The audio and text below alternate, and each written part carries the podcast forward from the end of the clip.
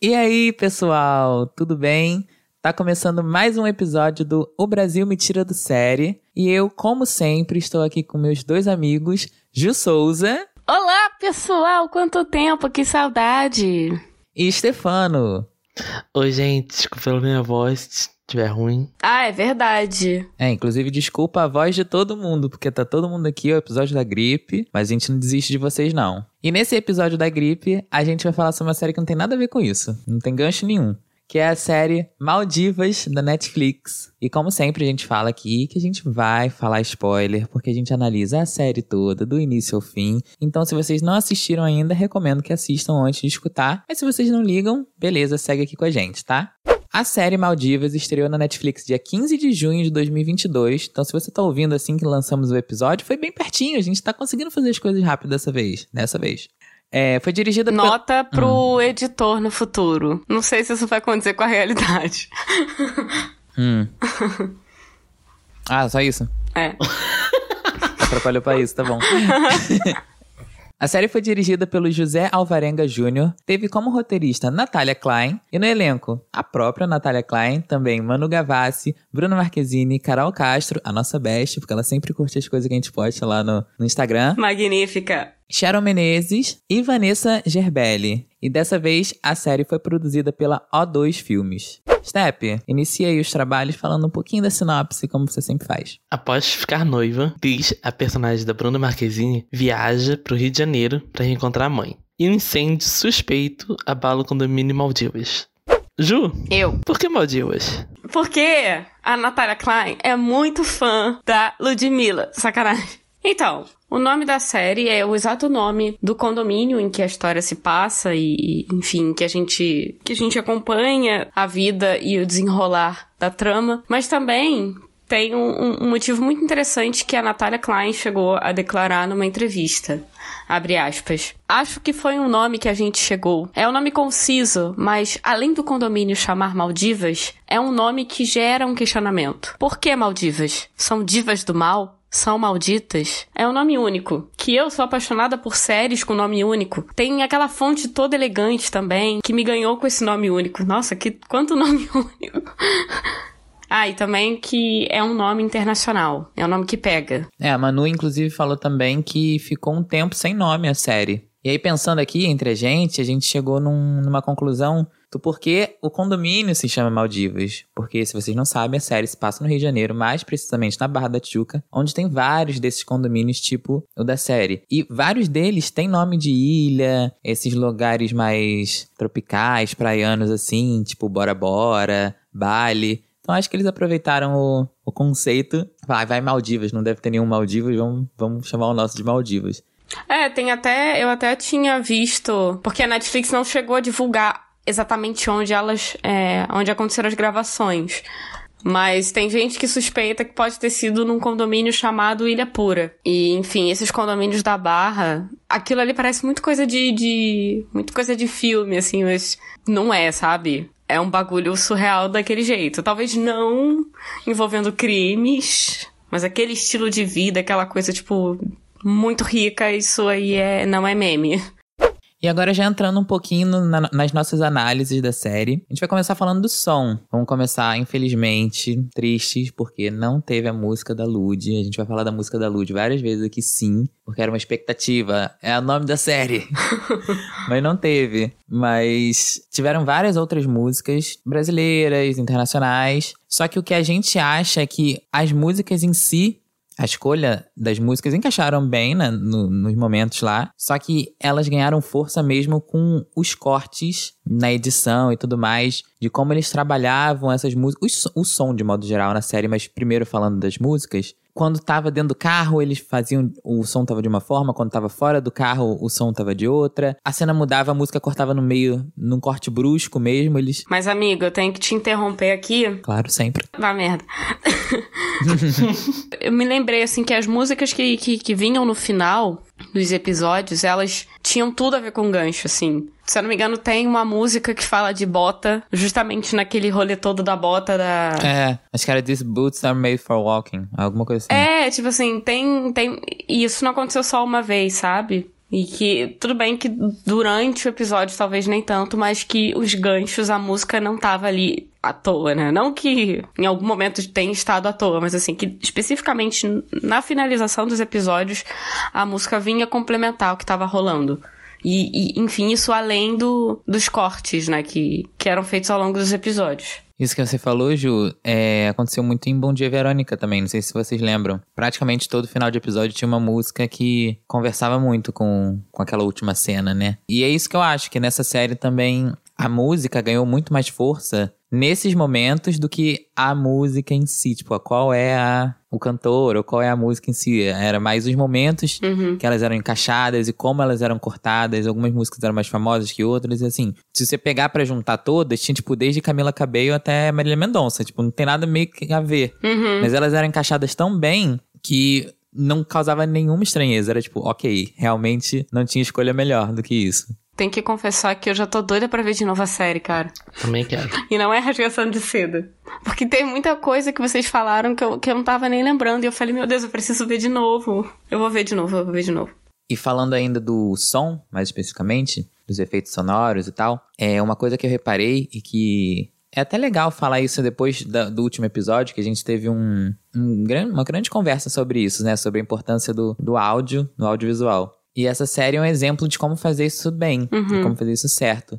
Todos os sons de objetos, de pessoas andando, eles eram muito bem colocados. Você sentia a posição dele na cena mesmo, se ele estava mais próximo dos personagens, mais longe da câmera, como é que eles estavam. E não só isso, mas eles eram usados como um elemento narrativo também. Eu tava, tava fal- conversando com eles antes sobre a questão do Foley. Que, pra quem não sabe, o Foley é um processo utilizado para criar ou recriar sons de objetos para as produções audiovisuais. Na hora da gravação, teve uma porta que bateu e não deu para captar esse som, ou o som não ficou legal. No processo do Foley, você refaz essa gravação fora e adiciona na pós-produção. Seja com uma porta mesmo batendo ou com sons que pareçam com, com aquilo, porque às vezes, dependendo da porta, não é o mesmo som e tem que ter um material parecido que faça o barulho. Como eu disse em off, é meio que os sons de radionovela. Eu ia. Nossa, Stefano, eu ia falar, eu ia falar literalmente isso. Além disso que o Step falou, né, a respeito do. Da rádio do som de rádio novela, também tem.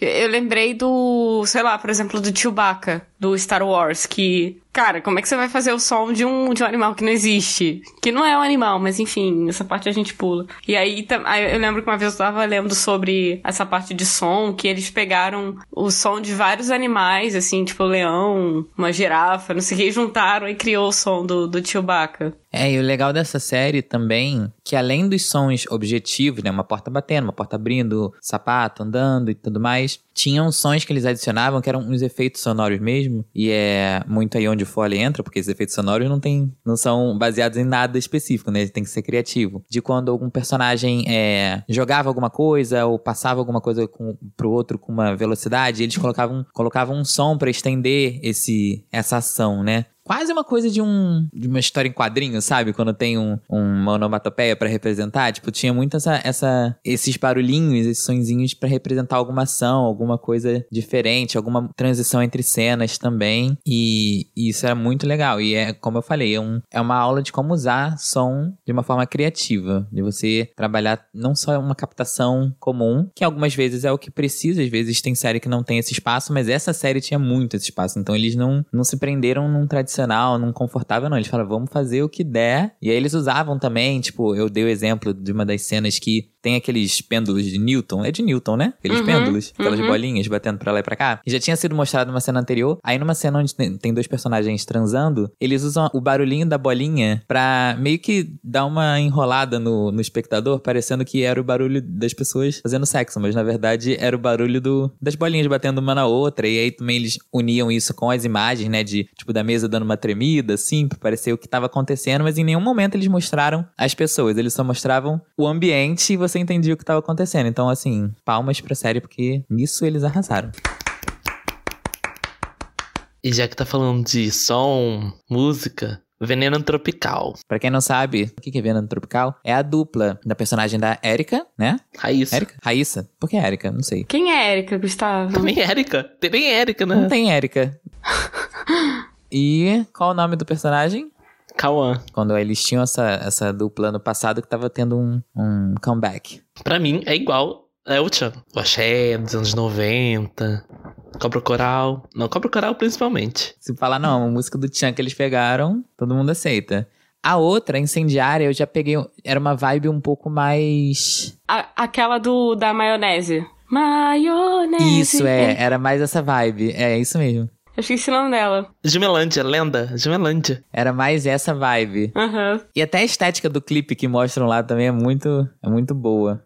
A série tem uma fotografia bem parecida com os clipes da Manu Gavassi. Como, por exemplo, Deve Ser Horrível, Dormir Sem Mim. Não, essa estética desse último álbum, do anterior também. Aquele clipe de. Como é que é o nome daquela música? Desculpa, se eu errei com você. Rádio de com você. Como é Isso, ó, desculpa. O clipe também tem uma, uma pegada assim, bem da Manu mesmo, tipo, dessas coisas mais. Sei lá, parece uma videoarte às vezes também. A posição da câmera, o, o figurino. Principalmente nas cenas tinha Manu. A casa dela tinha muito essa vibe Manu, mesmo, via muito. Se ela usasse aquele cenário ali pra fazer um clipe dela, tava de boa. E aí também uns cortes, a gente te- chegou até a procurar se tinha alguém nas duas equipes, mas a gente não encontrou. A gente acha que não, tanto na equipe de Maldivas como de algum, algum trabalho da Manu, mas não. Tirando a própria Manu, óbvio. Você falou de áudio, desculpas, mas eu lembrei mais de Subversiva, Também.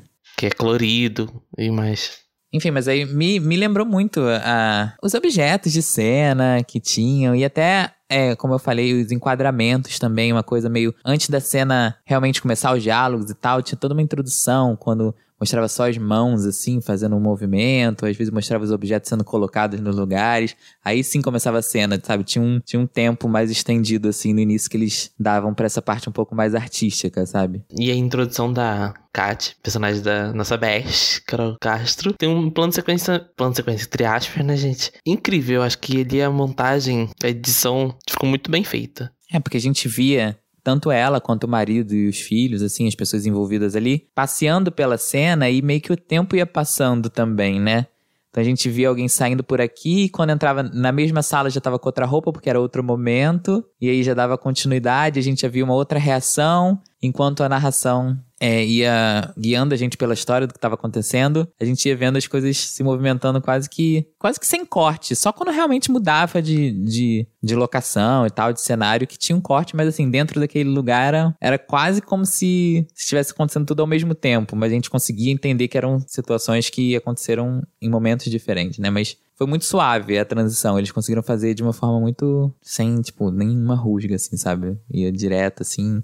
Quero perguntar, quero perguntar uma coisa. Vocês sentiram aquele efeito que às vezes a gente tem. Tipo assim, eu tô perguntando. Eu não tenho resposta pra isso. Eu quero saber se vocês tiveram essa sensação de as coisas foram.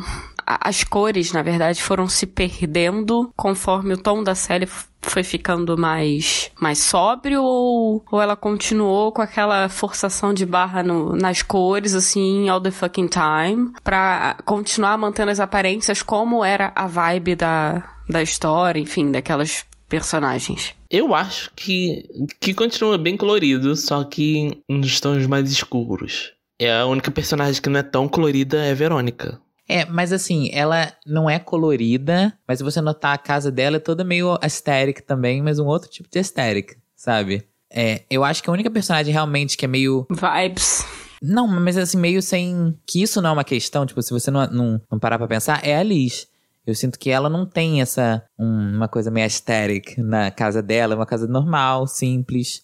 Não foge do, do, do conceito da série. Por mais que a Verônica não seja, ela tem uma estética dela. Eu acho que a Liz, ela não é o foco. Isso, eles não, não, não entram muito nisso. Ela se encaixa nos, na estética de dependendo de, de qual cenário ela tá, com qual personagem ela tá. Já no final da série, ela já tá muito mais Girl from Maldivas, sabe? Enquanto a história dela não tinha sido resolvida, eu acho que eles talvez tenham feito isso num sentido de. Quase que ela é um- uma intrusa, sabe? Ela não- ainda não se encaixou. Ela tá ali, ela tá ali dentro, mas ela ainda não faz parte do grupo, ela ainda não faz parte daquela dinâmica, porque a cabeça dela não tá ali ainda. Então isso reflete nas roupas dela, no estilo dela, no cabelo. Tanto que quando a situação dela é resolvida e ela tá lá com as meninas no último, na última cena, ela é total Maldivas. Ela tá ali, agora é uma moradora do Maldivas mesmo, com tudo que tem direito. E eu posso até arriscar dizer que o tom da cor de cabelo daquele grupo ali, das quatro. É quase o mesmo. E a, e a Bruna, a personagem da Bruna Marquezine, no final também entra. Tipo, cada uma tem um estilo de cabelo diferente, né? A Manu tá com mais um Chanelzinho assim. A Carol Castro tá com mais ondulado assim. E a Sharon tá com o cabelo bem crespo e volumoso, né? Sim. Mas o tom é sempre esse tom praiano, esse tom mais leve, sabe? E a, a Liz não, tá com o cabelo quase esconde, a franja dela quase esconde o rosto também, sabe? Mas assim, é claro que a gente, a gente sempre, até no, no, episódio que a gente fez de segunda chamada, a gente reforçou bem isso, né? Como a caracterização das personagens refletia um pouco do, do que possivelmente estaria no interior de cada uma. Mas eu digo mesmo em relação à, à fotografia e, e, e, arte mesmo. Além do, de como as, as personagens se vestem e tudo mais. Eu entendo o que você tá falando, porque nisso era bem bem. Eu só consigo descrever como vídeo arte, sabe? Essas referências bem estéticas mesmo, coloridas, iluminadas, assim. Uma coisa meio glam. E eu entendo o que você tá falando. Acho que a partir do episódio 4, as cenas ficaram mais escuras. Uhum. Ainda tem, porque eles não iam mudar da noite pro dia também a, a estética toda, né? O Maldivas ainda, muito pelo que você falou também, Ju. Tentar manter as aparências, mesmo uhum. acontecendo uma zona. É, porque eu sentia isso. Eu sentia que, tipo assim, gente, tem um elefante na sala. E a galera, não, não, deixa, deixa esse elefante aqui, vem ver como é que, que é tudo bonito, tudo colorido. Eu tive essa sensação mais de uma vez. Por exemplo, na cena que tá na piscina a Liz, um Denilson, e aí chega o o noivo dela. Ah, no finalzinho, né? Ali tá, tipo, tudo iluminado, sabe? Os, os flamingos rosa contrastando com a luz e com a água refletida também. E já foi mais pro final da, da série. Então, assim, eles não perderam isso. É, até porque aquele momento era um momento de leveza, apesar de, de tudo, né? Eles trocaram muitas cenas que seriam de dia por mais cenas à noite também. Uhum, uhum, uhum. Esse clima mais praiano e, tipo, piscina e verão, férias, foi saindo aos poucos um pouquinho. Mas não podia sair tudo também, porque senão ia ficar estranho, né? É, porque, cara, até eu lembro muito assim da cena do o último episódio, que ele era. Ele foi majoritariamente em, em, em, áreas escuras, assim, até mesmo a, sei lá, a região ali do spa era uma, era uma. Era um lugar escuro. Eu tinha um pouco a sensação de que dentro das casas, além, é claro, de uma escolha de, de, de cabeçalho de roteiro interna, casa de fulana de. Além disso, né? Justamente porque a impressão que eu tinha era que era mais uma maneira de a gente demonstrar, deles demonstrarem que, ah, que, né, que aqui fora é tudo bonito, tudo muito claro, só que aí dentro da casa da galera já era uma parada mais, mais sombria. Guarda os problemas lá dentro, né? É, tipo isso. Eu tive muito essa sensação. Vocês estavam aí falando, eu tava brisando aqui, eu nem ouvi que vocês falaram. Desculpa aí. no comecinho, porque eu fiquei lembrando dessa, desse detalhe. É, não deixava de ser colorida as casas, mas eles não eram. Elas não eram. Não, tavam, não tinha brilho, né? Uhum, Como tinham as cenas externas. Isso. Sim, é. Isso é muito real. Eu não tenho grandes críticas a fazer a respeito da história. A gente até tava falando uma, um detalhe ou outro que a gente vai abordar mais para frente, que talvez seja uma coisa um tanto quanto negativa, mas no geral eu tenho eu tenho muitos elogios, assim, eu acho eu achei o roteiro assim, eu sou muito fã da Natalia Klein, mesmo antes de eu, de, eu, de eu ter ideia, de eu imaginar que eu ia ter todo esse interesse que eu tenho pelo audiovisual, por atuação, enfim, eu já era muito fã dela. Porque, né, Stefano, a gente cresceu vendo Adorável Psicose. Sim, sim, sim, sim. Inclusive, uma curiosidade sobre a gente. Que quando a gente fazia teatro, a primeira cena que a gente fez foi uma adaptação de uma cena de Adorável Psicose. Por causa de quem? Por causa deles. Exatamente. Do segundo episódio da primeira temporada. A cena do cinema. Cara novo. Cara novo não, cara de bigode. Oi, Beth. Mas o ponto é, principalmente Step e eu somos suspeitos para falar da escrita da Natália, porque a gente gosta muito. E eu lembro que na época da. Na época que a série tava passando, eu, eu, eu lia o blog dela, tipo assim, meu Deus, blog. A série, inclusive, ela foi baseada na, nessa ideia que ela tinha do blog, enfim. E, mas voltando para Maldivas, né, especificamente, uma figura muito importante para esse roteiro é a figura da narradora que no caso é a Verônica. E é, é, muito interessante a escolha dessa, dessa narradora, porque assim, ela se assume como parte da, da história. Então você sabe que ela tá lá. Ela não é uma, uma simples voz do além que tá contando o que tá acontecendo. Não, a gente sabe que ela tá lá. Ela não é simplesmente um acessório. A gente sabe que ela tá ali tá contando tudo que ela sabe. Né? Porque não é apenas o que ela tá vendo, mas ela sabe muita coisa. Mas ao mesmo tempo, ainda que ela seja uma narradora onisciente, que, né, que ela conta histórias, inclusive, que teoricamente ela não teria como saber, a gente sabe também que ela não sabe de tudo. E ao mesmo tempo, ela fala: Eu sou a narradora, mas eu não, mas eu não falei em momento algum que eu sou uma narradora confiável. Se ela não tava em tal lugar, se ninguém contou isso para ela, como é que ela sabe disso? Até porque isso também foi uma, foi uma referência ao fato de, de que a própria Verônica em si não ser uma pessoa confiável, porque logo na, na primeira temporada, no primeiro episódio, a gente já tava sabendo do podre da galera inteira. Menos o da Verônica. Então, acho que a gente já pode duvidar da, da confiabilidade dela por isso, assim. Que ela não quis entregar o ouro pro bandido logo de uma vez, logo de cara, né?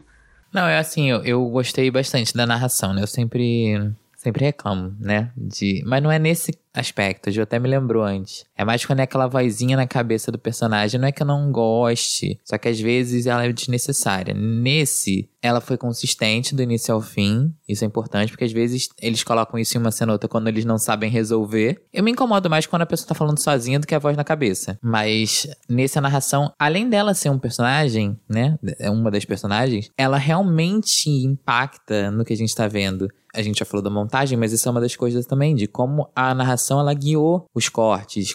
Ela falava uma coisa no final dessa cena e a seguinte já iniciava amarrando, sabe? Então foi uma narração bem pensada, por isso que ela faz muito sentido na série. Apesar de que eu, no primeiro episódio, achei que eu tava assistindo um grande trailer da série ao invés do primeiro episódio. Porque eu achei que eles pesaram a mão muito na narração no primeiro episódio e ficou tudo muito explicativo e expositivo. Parece que a história não andou muito. E aí me incomodou, mas a partir do segundo episódio eles deram deram uma maneirada. Até o quinto episódio tava, tipo, ótimo. No sexto e no sétimo, eu senti que aumentou com necessidade, porque as coisas estavam se resolvendo. Então precisava da narração também se resolver. E aí eu acho que encaixou muito bem. Então, tirando o primeiro episódio, a partir do segundo, eu acho que a narração foi, ó perfeita. Ah, um outro ponto também que a gente gostou bastante foi o deboche. O que não faltou naquele roteiro foi deboche, cara. E quem vocês acharam que era mais debochada? Eu fico na dúvida entre a, a Verônica e a Milene. No caso, a Natália Klein e a Manu Gavassi. Eu acho a Verônica.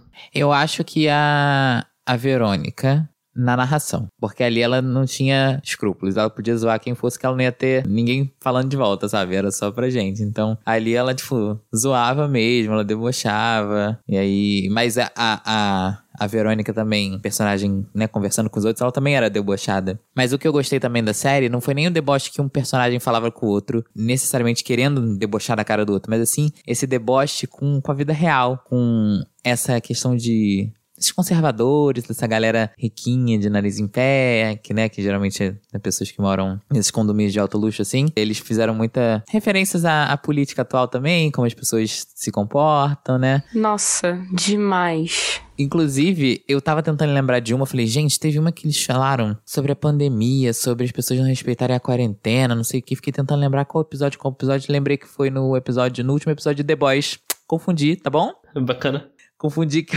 eu vi as duas séries e teve uma, uma, uma, referência muito parecida nas duas. E eu tava, gente, mas ele falou, falou, falou, eu falei na série errada, né? Que eu, que eu lembrei.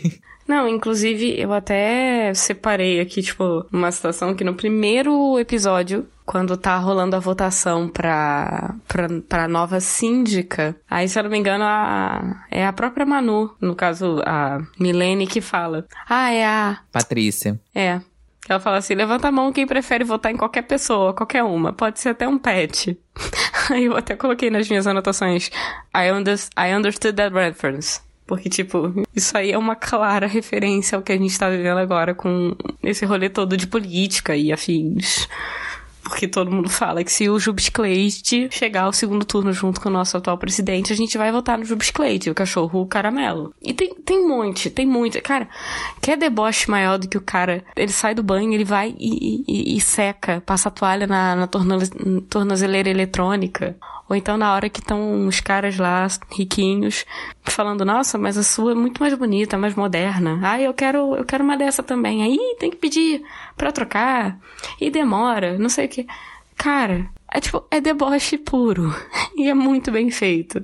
Teve alguns furos de roteiro na questão da perícia, que deixou muito a desejar. Os únicos furos que eu vi eram que tinham a ver com, com a parte da investigação. O que, que acontece? O perito, ou até os outros investigadores, qualquer pessoa da polícia ali, não nem notou que tinha um rasgo na parede, claramente de bala, e não notou que tinha um buraco na cama. Tipo, não levantou o, o lençol assim pra ver. E aí a Liz, quando chega, maravilhosa, bota a mão pra cá, bota a mão pra lá, faz um, um médico um olhar assim, acha a bala lá dentro. Eu achei meio forçado, assim. A salvadora da pátria, né? Mas aí a salvadora da pátria, quando ela vai na cena do crime antes, ela não tá nem aí pra deixar uma, uma marca de sapato lá, né? Ela tá, tipo, tranquila. Eu achei inconsistente. A Ju falou agora, né, Ju? Tipo, parece que eles falam, ah, acho que vale a pena botar ela como, como uma perita. Vamos jogar isso aqui agora pra resolver um problema. Eu não comprei essa história de que ela é perita. Tipo, pareceu que foi jogado isso.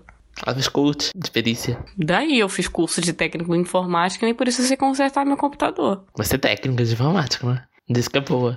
Eu acho que eles desistiram cedo demais do suspense do quem matou. Porque acho que no segundo episódio a gente já descobre, tipo, ah, o DNA que acharam não é de nenhuma delas. Tá bom, então, então não foi nenhuma delas.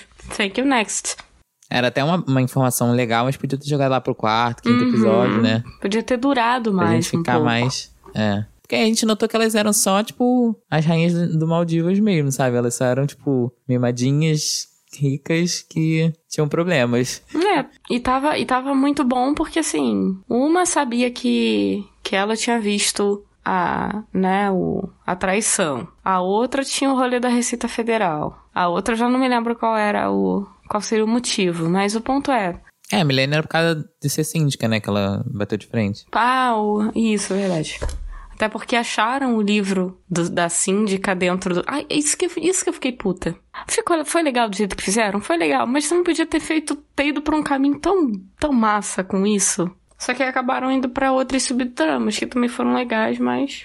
É, eu, eu sinto que, que essas subtramas, principalmente a partir da metade do, do episódio, elas começaram a perder força. Porque acaba que as outras personagens, elas não tinham mais uma ligação com o crime hum, direta, né? Também porque a parte da investigação, da busca pela mãe, aquela coisa, elas estão no mesmo condomínio, mas elas não se encontram, então aqui entra na mesma casa e sai por um- uma porta, entra pela outra. Essa dinâmica começou a ser tão mais interessante, tomar tão mais tempo da tela, que as outras tramas ficaram, tipo, sem graças. Eu já não tava me importando tanto assim Uhum. se com quem lá a, a Raíssa ia ficar. Ou se a Milene ia voltar a ser síndica ou não, tá? Beleza, entendeu? Tipo, ó, legal que você voltou, tranquilo. E principalmente a Kate, que ficou totalmente perdida no final. A situação dela lá de lavagem de dinheiro, ela resolveu.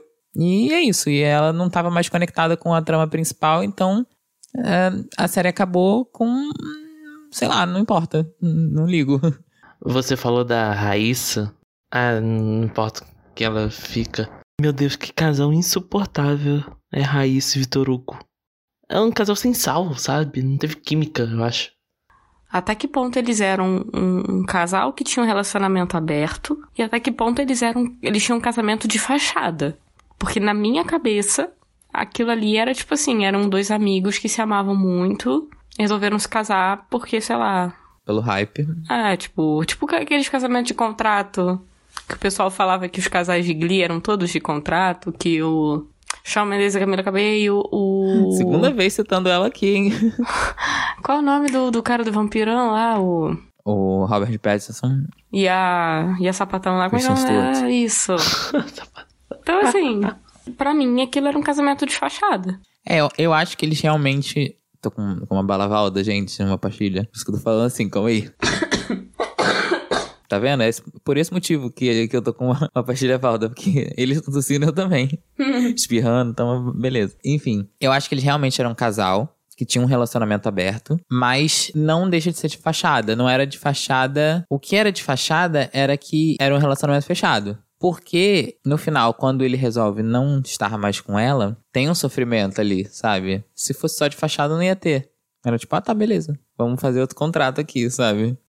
Eu não sei vocês, mas a minha impressão inicial da série é que ela ia ser uma comédia bem pastelona mesmo. Não sei se pastelona é a melhor palavra, mas aquela bem escrachada mesmo. Eu me surpreendi muito, porque mudou ao longo da série pra um drama que quase não tinha mais piada. Honestamente, vou ser sincero aqui, gostei mais assim. Não tava achando a série tão engraçada assim no início. Eu achava que as piadas não estavam me fazendo rir, tipo assim, dava aquele tipo, hum, hum, sabe? Aquele respirozinho pelo nariz. Só que eles foram e mudaram pra um drama e, e a investigação ganhou muito mais peso. Já tava num, num clima meio, meio Bom Dia Verônica, já ali com, com os rolês, o pessoal, tipo, ameaçando o outro, arma na cara do outro. Falei, que isso? O que tá acontecendo aqui? Mudou. E eu gostei muito mais assim. Não sei vocês. Eu achei esse tom mais, tá lá, mal feito, não sei.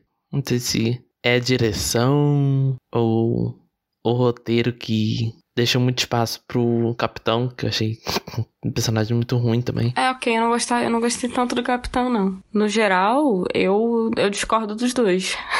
Aquelas, tirando essa parte do capitão. O tom da parte de comédia foi muito, foi muito bom. O tom dessa parte mais dramática também, da parte mais de ação, entre aspas, também. Eu achei tudo bem equilibrado, sabe?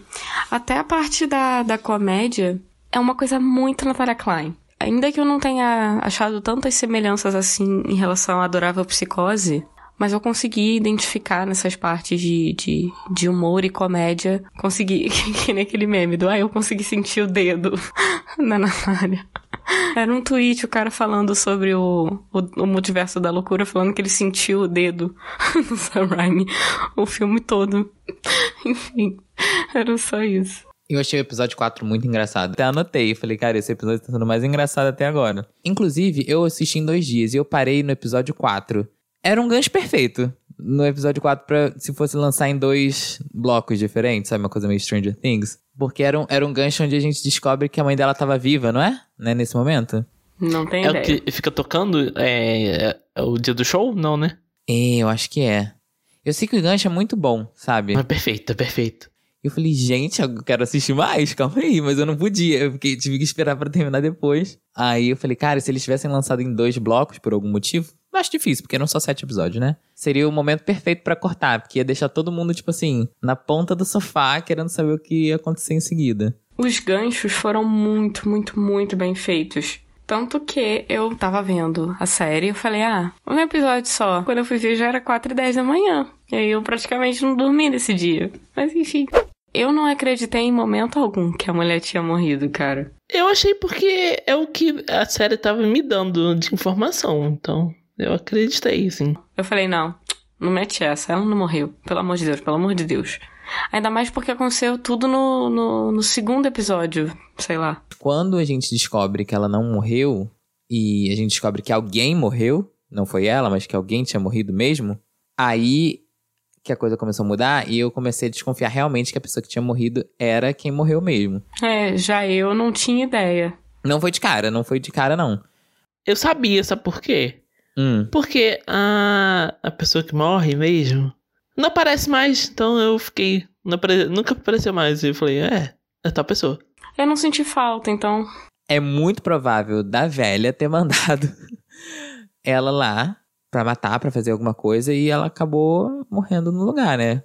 Bom, e agora então, falando um pouquinho mais sobre atuação, eu também não tenho, eu não tenho grandes destaques a fazer. Mas uma coisa que eu achei muito curiosa é que a preparação de elenco foi feita pela Fátima Toledo, a famosa e temida Fátima Toledo. E que para vocês terem noção de da reputação dela, ela ficou, ela ganhou notoriedade depois ali do Cidade de Deus. Todo mundo que viu Cidade de Deus ficou boquiaberto com o desempenho daqueles atores, principalmente da galera que era criança, né, que não que não tinha experiência nenhuma. Inclusive tem aquela cena super famosa do Zé Pequeno perguntando para os dois moleques. Um deles é o Thiago Martins, inclusive. Mas eu tô falando do pequenininho, né? Que ele pergunta se eles querem tiro na mão ou no pé. Mas aí o menininho, o, Thiago, o, o personagem do Thiago Martins leva o tiro e o menininho fica vivo. Aquele menininho, ele foi tão aterrorizado pela Fátima Toledo que até bem pouco tempo atrás ele ainda tinha que fazer terapia para tratar dos traumas desse filme. Então, tipo assim, a Fátima Toledo. Mas como que é a preparação dela? Tipo, você sabe mais detalhes? Eu não,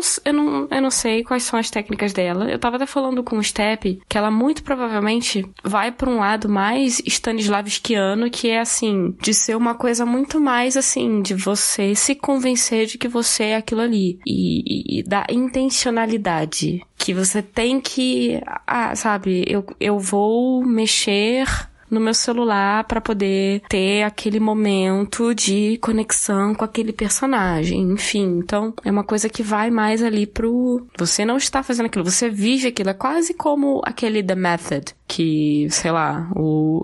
Como é que é o nome do Coringa? Qual deles? Todos eles, né? Rockin' Phoenix. Heath Ledger. É, tanto o Rockin' Phoenix, acho que o Rockin' Phoenix, o Heath Ledger e o Jared Leto. Que é aquela coisa de, tipo, você não sa entre aspas, não sair do personagem em momento algum, sabe? E aí eu sei que pra preparação da Fátima Toledo pro Cidade de Deus era tipo assim, de dar tapa na cara, de aterrorizar as crianças, de fazer o, o Leonardo Firmino. Era Leandro Leonardo? O, o Firmino, o Dadinho, né? Dadinho, caralho, o Zé Pequeno, porra. De fazer o Zé Pequeno ficar Tipo assim, os, os moleques estavam lá no refeitório, lanchando ali, tipo, super desarmados. Aí o cara vinha pentelhar eles, pra eles ficarem com medo mesmo. Aí por isso que eu fiquei surpresa que essa série tão vibes tem a, o dedo da, da Fátima Toledo, sabe? Eles sentiram o dedo da Fátima Toledo. Eles sentiram. Ela também tem aquilo de. eu lembro no teatro que tinha um alguém, eu não sei se era Stanislavski, Stanislavski ou Grotowski, que tinha aquilo de você, tipo, de se cansar até... Grotowski. Era Grotowski, né? Que, Uhum. tipo, que você, tipo, corria e fazia exercício físico pra você ir pro, tipo, pra um estado de... Exaustão, esvaziamento. aham. Isso. Ela tem isso também, será? Ah, com certeza. Do jeito que ela é terror dos atores. Exatamente. Mas é aquilo, né?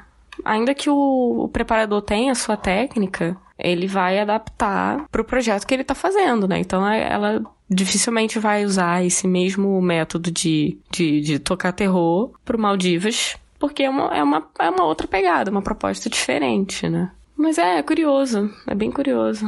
Ao meu ver, gente, Natália Klein e Manu Gavassi estavam atuando como elas mesmas. Claro, eu não consegui ver uma diferença. É, então, eu até falei que, na verdade, eu acho que a Manu tava atuando como a personagem dela no clipe de Deve Ser Horrível Dormir Sem Mim, a Malu Gabate. Mas e também dos vídeos dela do BBB. Não dela no BBB, mas dos vídeos dela do Instagram. Ou seja, forçada. Não, acho que forçada, porque teoricamente, tipo assim, se ela tá atuando, já não seria muito no, no estado normal dela, então.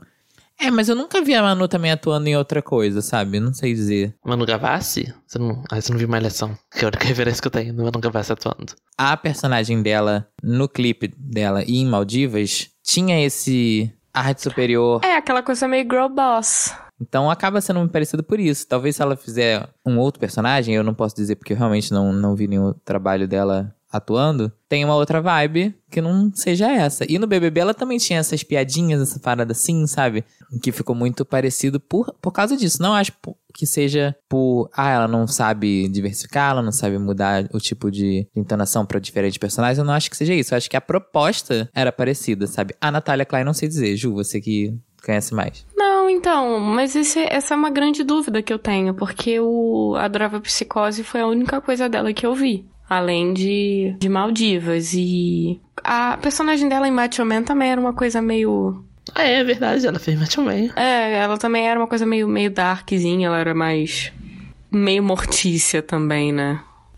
Enfim, mas sobre a Natália Klein, realmente eu vou ficar devendo, porque eu não tenho muito parâmetro. Mas em relação a Manu, engraçado que conforme vocês foram falando, eu fiquei pensando e tipo, eu consegui ver que ela, sei lá, ela atravessou outras camadas, sabe? Ela teve esses momentos assim de ser aquela girl boss espivitada e e mandona e enfim, como ela foi no. Como ela foi como Ma Malu Gabate e nos vídeos dela pro Big Brother. Mas por outro lado eu consegui sentir outras camadas, assim, ela. Sabe, tipo, aquela coisa. Eu vi verdade nela, sabe? Uhum. Não gosto de você.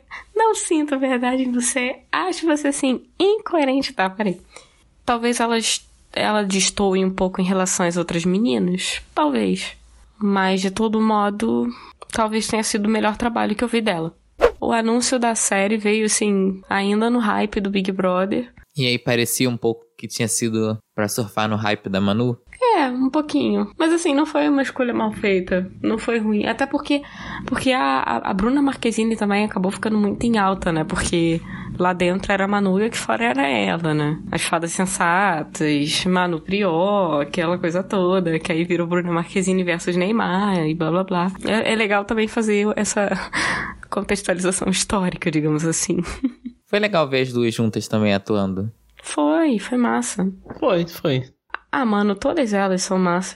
Até pegando um gancho no que a gente falou do hype do Big Brother, né? É que a gente sentiu que lá atrás, quando eles falaram da série Maldivas pela primeira vez, aquela foto com todo mundo, né? O elenco inteiro, já com numa pegada já parecida assim, o estilo da, do cenário e tudo mais, é que eles surfaram um pouquinho na onda do, do BBB, como a gente já citou aqui, e deu tão certo que a série sempre tava hypada. Uhum. De vez em quando voltava, não tinha nada acontecendo, saiu uma notícia nova, a galera falava Maldivas, Maldivas, Maldivas. Sempre ficou na boca do povo. E eu sinto que agora eles aproveitaram isso pra divulgação. Eu sinto que eles apostaram mais no hype que a série ia ter do que, com- do que com material de divulgação. Claro que sempre tem, né? Mas entrevistas, alguns videozinhos assim.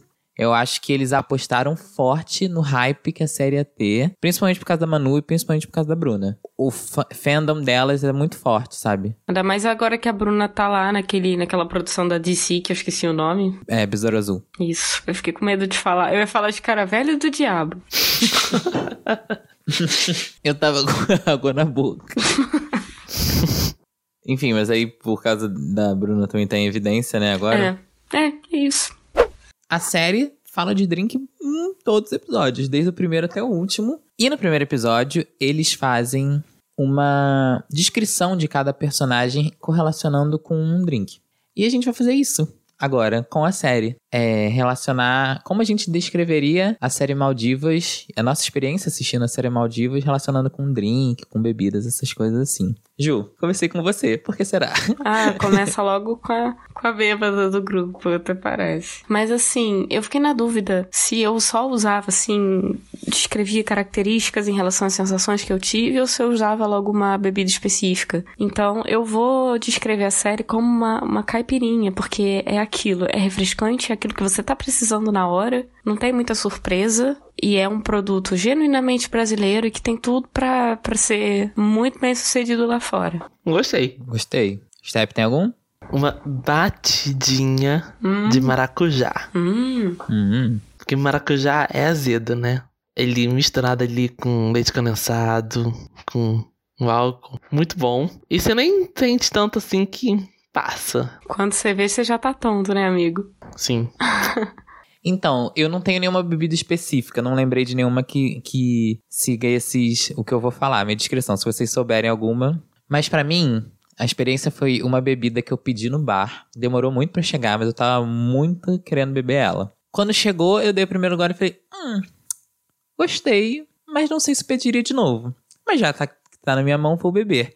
E quando foi bebendo, ela era docinha. Ela quase não, não tinha o gosto de um álcool forte, uma vodka, essas coisas, não. Ela docinha. Você ia bebendo, tinha até um moranguinho assim dentro também, sabe? E aí você ia bebendo ela. E quando chegava no final, você falava, eu quero mais. Eu vou no bar de novo e eu vou pedir, mesmo que esteja cheio, mesmo que demore, porque eu quero mais. Ela é muito docinha, ela é muito gostosa. Então, assim, no primeiro gole não me convenceu, mas nos outros eu vou querer mais. É o teu Haiti. Não, Haiti não. Haiti também não, não exagera. Agora vamos pro um dos últimos tópicos, que é curiosidades. Vamos, galera, mulheres. Essa série é muito vamos, galera, mulheres, né?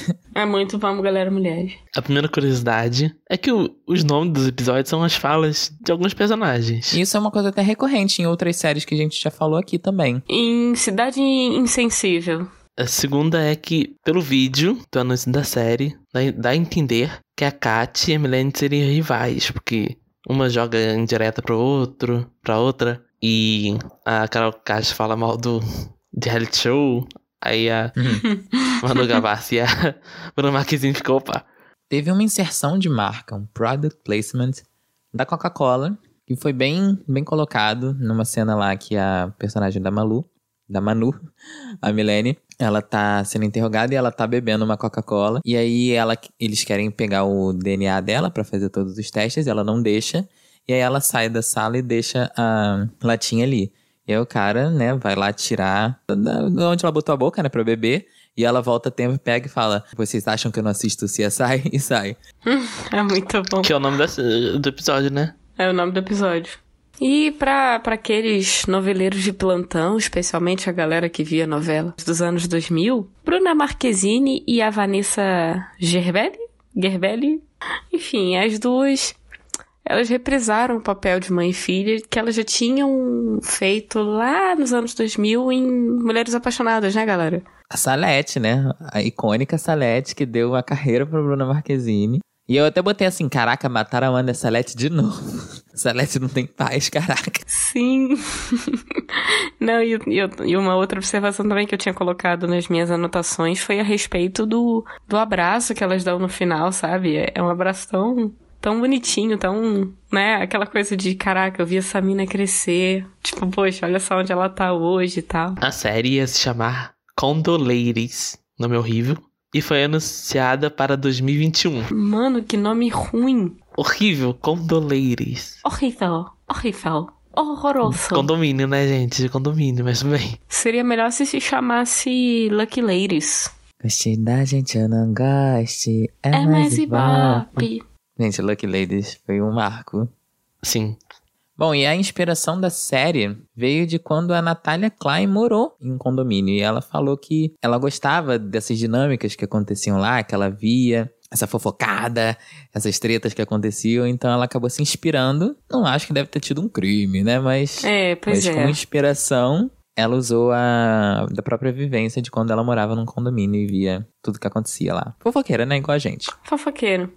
Danilo Mesquita seria o Miguel, noivo da Liz. Quem é Danilo Mesquita mesmo? É, pois é. Ah, dá um Google aí, eu, hein? Cavalo.